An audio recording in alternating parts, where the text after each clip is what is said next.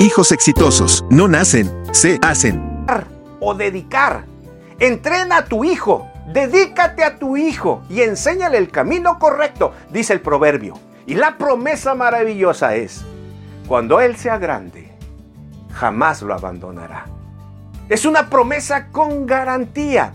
Cuando habla de su camino, está hablando de su vida, del trayecto de su vida, de sus decisiones, de su viaje por este mundo. Instrúyelo. Y dice, entrénalo.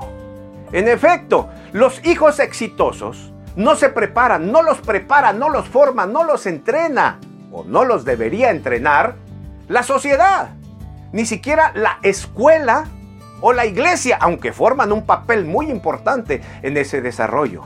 Los hijos exitosos se hacen en el hogar. Y tú y yo como padres somos los responsables.